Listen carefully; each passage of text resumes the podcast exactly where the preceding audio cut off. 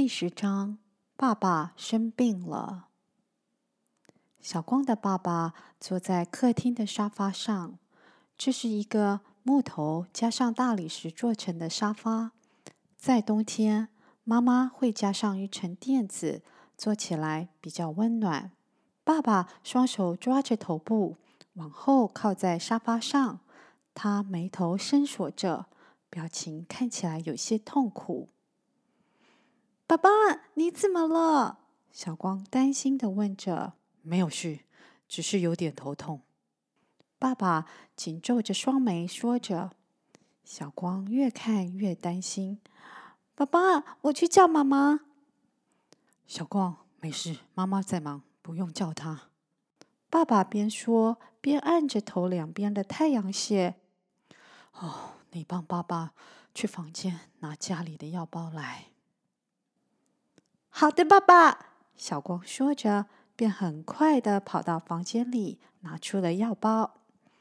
因为诊所离村子还有一小时的车程，所以每户人家都有一个急用的药包，里面有止痛药、酒精、绷带、消毒止血的药等等。帮爸爸倒一杯水。爸爸皱着双眉说。小光拿了一杯水给爸爸，说着：“爸爸，您的水。”爸爸吃了止痛药后，便躺在沙发上休息。小光，你唱首歌给爸爸听好吗？爸爸轻声的说着。“好。”小光点点头。小光握着爸爸的手，轻轻柔柔的唱着。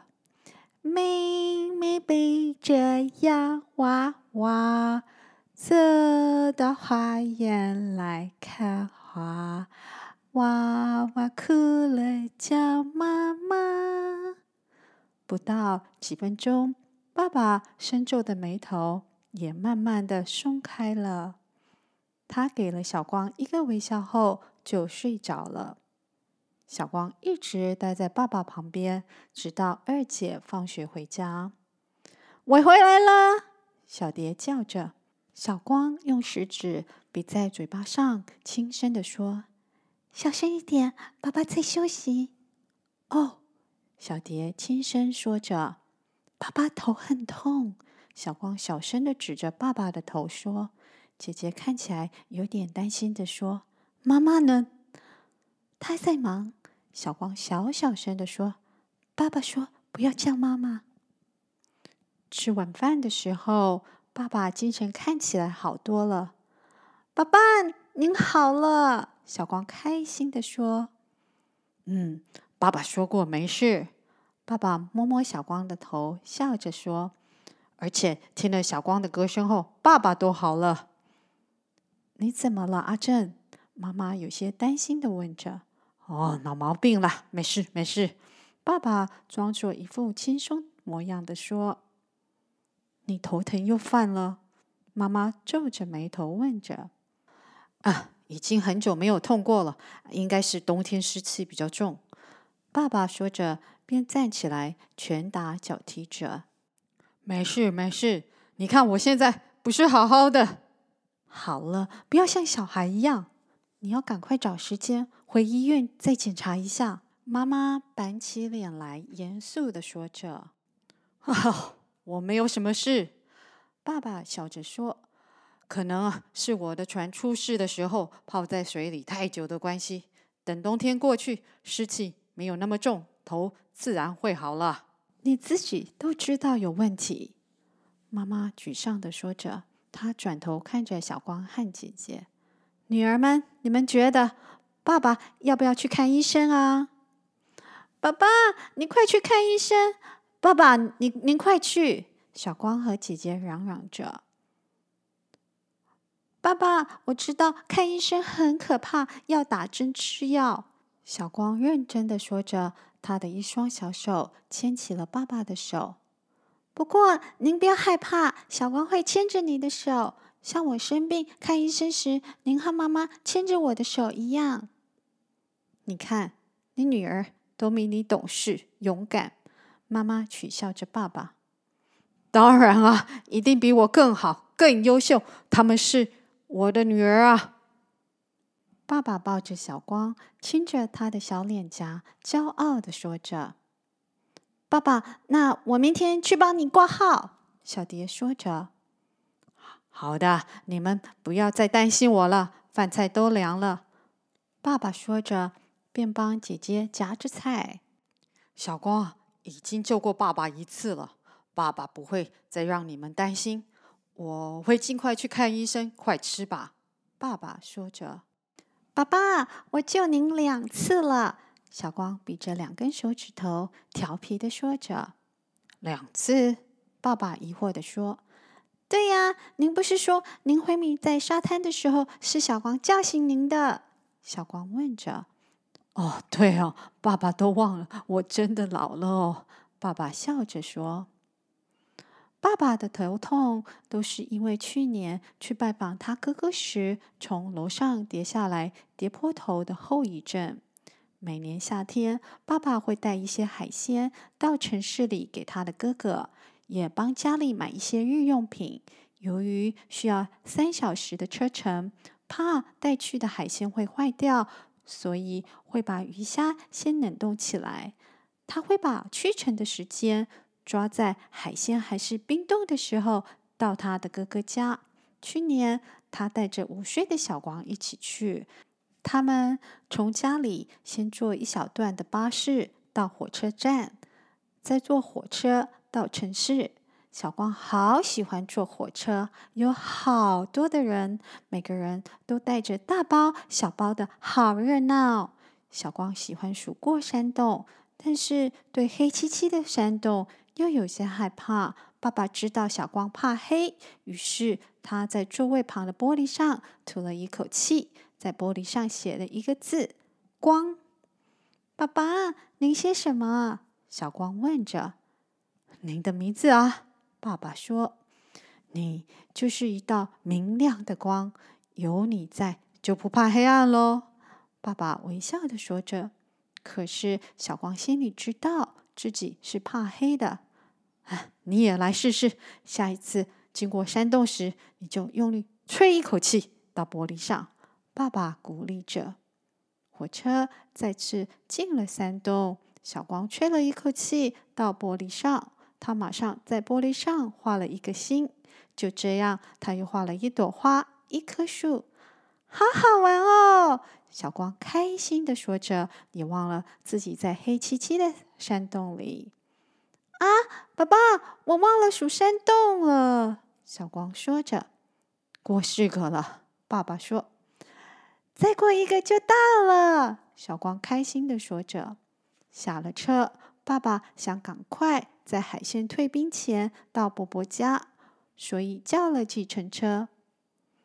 爸爸，这个车好小，就只有载我们吗？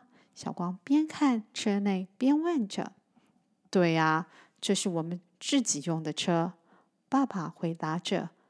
像是有急事，或是有些没有公车或火车可以到达的地方，我们就可以用计程车。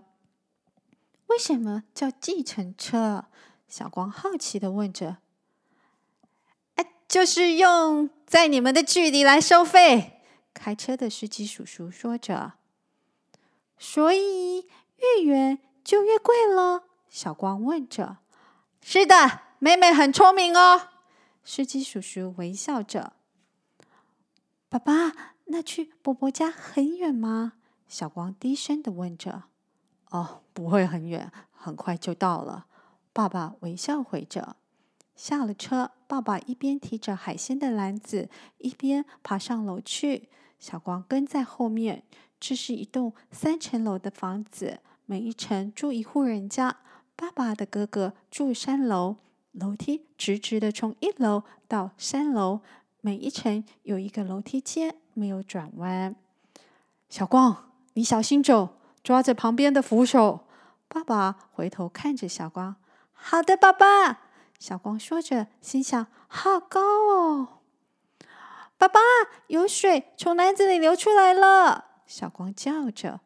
爸爸马上看了下篮子，小光，你在二楼等爸爸，我先去三楼请他开门。”爸爸说着，便提着正在滴水的篮子，快步往上走到三楼。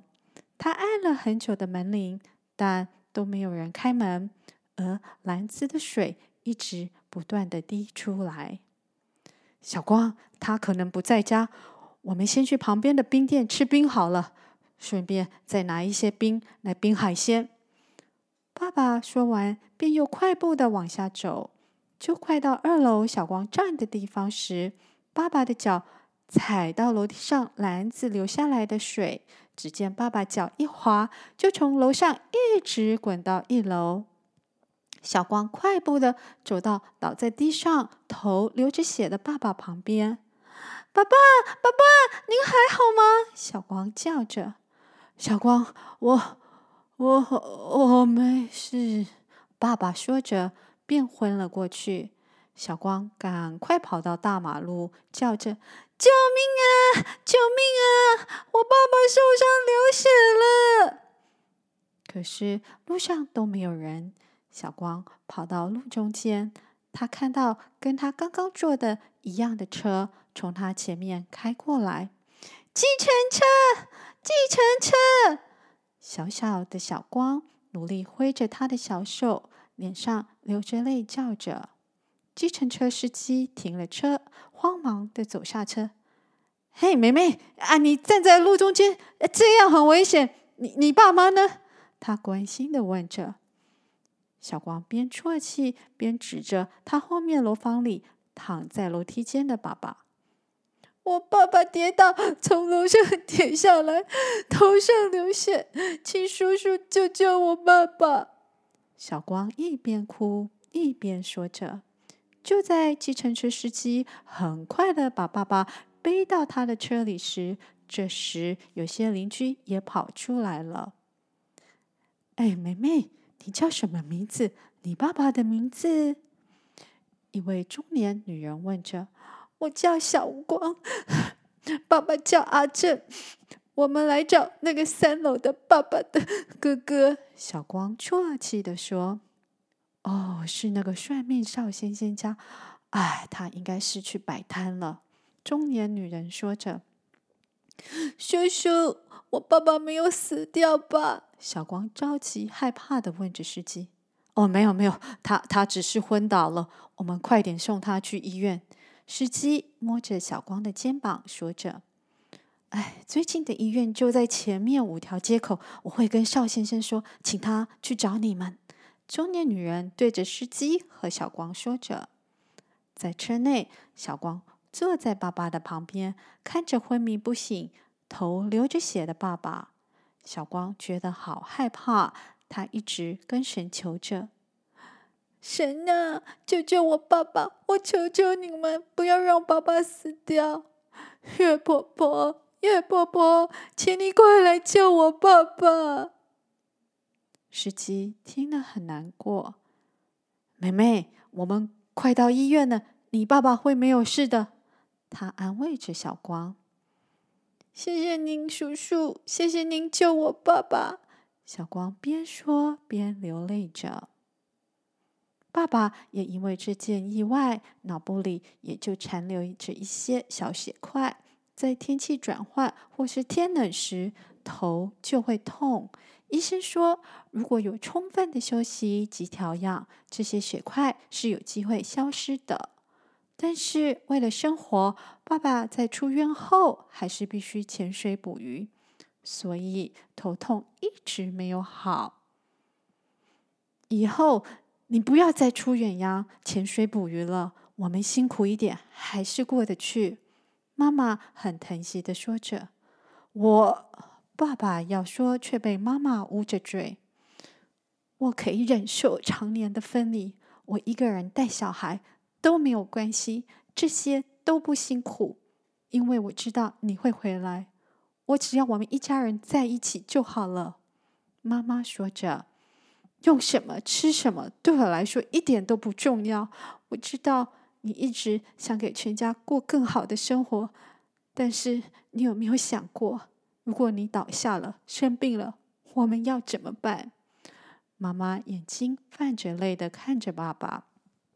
爸爸摸着妈妈担心的脸颊，说着：“玉环，我知道你担心我的身体，但是小光、小蝶还小。再说，一平及小如虽然半工半读，他们还需要我们的资助，我还是必须负责的。这样好了，我就不再去远洋捕鱼了。但是近海的我还是会去，而且冬天的时候我会去城市找个工作，这样可以吗？”妈妈没有办法的点点头。你还是要去看医生，不能耍赖。她坚持的说着。